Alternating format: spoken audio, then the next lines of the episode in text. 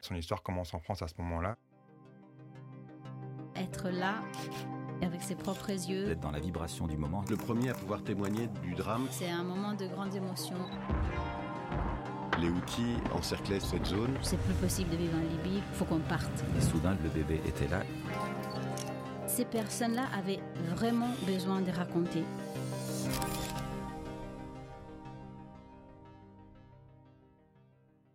Cette photo a été prise en mars 2020 dans la ville d'Aubervilliers, à la frontière euh, entre Paris et Aubervilliers, euh, quasiment sur la porte près du canal euh, Saint-Denis. On voit un personnage qui se tient dans ce qu'on imagine être un, camp de personnes qui vivent dehors, sous des tentes, qui sont fermées, euh, disposées, un peu euh, organisées, mais pas tant que ça, avec une espèce de terrain vague. On a l'impression qu'on est dans un chantier, euh, parce qu'on voit en fond, en arrière-fond, des immeubles en train de se construire. Et on voit une barrière, une barricade qui semble clôturer cet espace-là.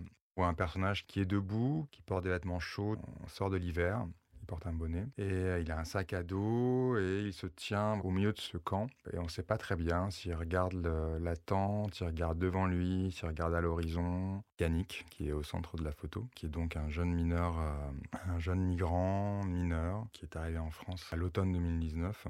Yannick avait l'habitude de, vivre dans la rue. Quand il est arrivé en France, euh, il savait pas où aller. L'idée était de raconter un peu le parcours, euh, son moment dans la rue. Donc on a fait pas mal de photos autour. Euh, en fait, on est allé dans des lieux voilà, où il buvait, où il se lavait dans la rue, où il traînait avec ses amis près du canal Saint-Denis, là où il mangeait.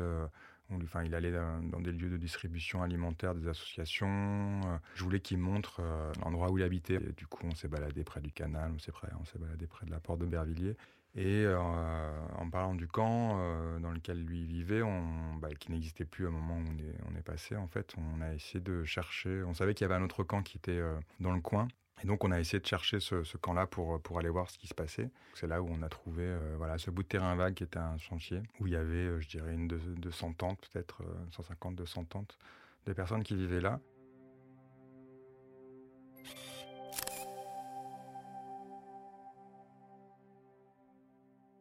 Cette photo, elle est entre la mise en scène et le, reportage.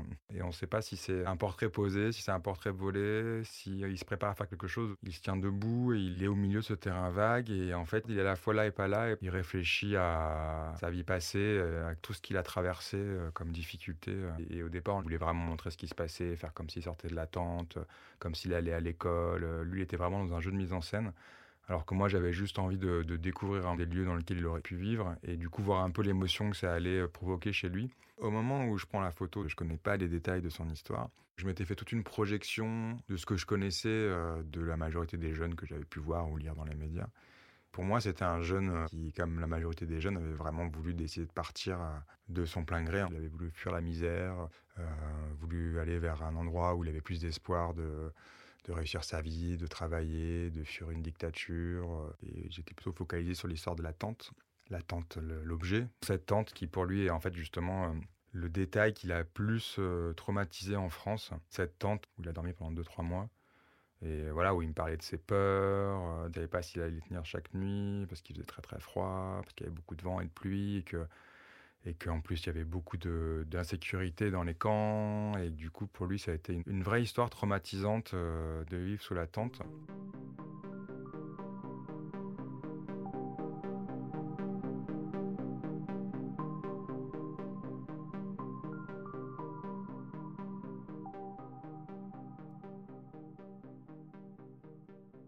Yannick, euh, je l'ai rencontré dans le cadre d'une activité qu'on avait mis en place avec Médecins sans frontières autour de l'atelier photo pour les jeunes de l'hôtel Milton. L'idée de départ était de comment raconter la vie de ces jeunes-là euh, au travers de leur regard, mais aussi en leur permettant d'acquérir, euh, je dirais pas une compétence, mais en tout cas de, de leur permettre de raconter eux-mêmes dans leur quotidien. Il y avait euh, finalement au début une dizaine de personnes, mais ça s'est réduit assez rapidement parce que je pense que Bon, ça reste des jeunes, des ados, quoi, qui s'emmerdent et qui font un peu les activités qu'on leur propose, mais finalement, euh, voilà, ils ont surtout envie de sortir, euh, d'aller dehors, de faire du sport, pas forcément de rester à l'intérieur. Et je pense pas que l'outil photo a été forcément une, activité très ludique. Peu de jeunes se sont impliqués. Du coup, euh, On s'est un peu resserré sur l'histoire de Yannick, qui était beaucoup le plus motivé euh, par l'envie de raconter son histoire et de, témoigner aussi euh, euh, bah, pour lui de ce qui se passait. Mais je pense que je chantais autre chose derrière, c'est qu'il avait vraiment envie de, de servir de ce projet aussi pour essayer de dépasser les traumatismes qu'il a vécu tout au long de la route, de pouvoir s'en servir comme quelque chose de positif. Donc on a commencé à, voilà, travailler ensemble. L'histoire a commencé pratiquement euh, bah, les premières photos que j'ai faites dans le cadre de l'atelier, mais c'était aussi euh, son premier rendez-vous au tribunal, euh, je crois que c'était mi-mars 2020 où le juge allait statuer sur sa minorité. L'idée était de raconter à la fois les moments qu'il avait vécu en France à son arrivée, d'essayer de trouver un moyen de les illustrer, mais aussi de raconter le quotidien à partir du moment où, où il allait être reconnaître mineur. la complexité, c'est comment parler du passé au présent, comment montrer l'attente euh, dans un jeune où il se passe pas tant de choses que ça dans sa vie. En même temps, il se passe beaucoup de choses, mais sur un temps très long. Tout le projet se déroule un peu en fonction de ce qui lui arrive. Il a une idée assez claire de ce qu'il veut faire, et c'est ça qui est assez intéressant, c'est que là, il a été euh, pris dans une école, un lycée professionnel. Lui va absolument travailler dans la logistique et surtout dans l'humanitaire, mais est-ce que ça, ça se passera en fait vraiment? Euh, On ne sait pas trop.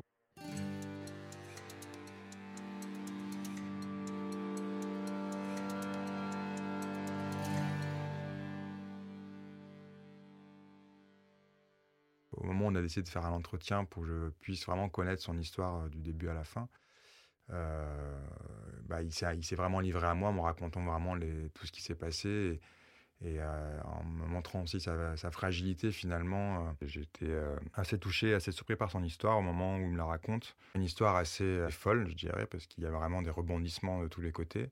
Qu'il était enfant des rues, à 14, enfin très jeune en fait l'adolescence. Lui, il n'a pas décidé de partir. Il est tombé dans les mains de trafiquants euh, au Cameroun, euh, qui après avoir sympathisé avec lui, en fait, l'ont fait traverser au Tchad. Et du Tchad, il a été euh, emmené en Libye pour être vendu comme esclave ou comme travailleur forcé. Et c'est là où il a réussi à s'échapper, en fait, après quelques temps là-bas. Il se retrouve sur un bateau à traverser la Méditerranée et se retrouve en Italie. Euh, de l'Italie, en fait, il décide d'aller en France euh, parce qu'il ne parle pas la langue en Italie. Avec un groupe de jeunes, il décide d'aller à Paris parce qu'ils ont juste cette image en tête de la Tour Eiffel. Et il se retrouve comme ça en 2-3 mois.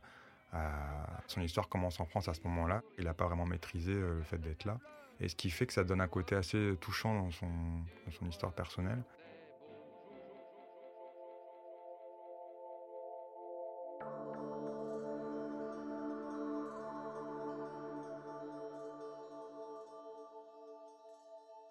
Avec du recul, en connaissant son histoire, je trouve que cette photo, elle, prend aussi une vraie force parce qu'elle, euh, pour moi, elle montre un, jeune qui a envie de se tenir debout dans un endroit qui est le chaos, qui est la misère, qui est, le, qui est le froid, qui est l'hiver, qui est l'attente, qui est le, qui est toute la frustration que ces jeunes peuvent connaître sous l'attente. Dans chaque image que je fais de lui, il est toujours très très droit. On sent que c'est un jeune motivé, il est très calme, il parle pas beaucoup, il est très timide. Il assume complètement que l'attente est très difficile, que le côté psychologique de tout ça, en fait, le, le fragilise énormément.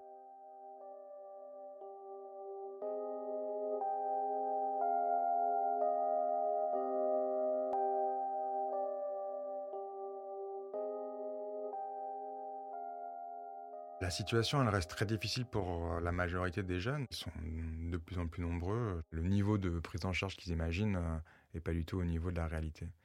Et que ça crée énormément de frustration, ça, chez les jeunes. La majorité se retrouve en fait à la rue, euh, avec d'autres migrants, dans des camps.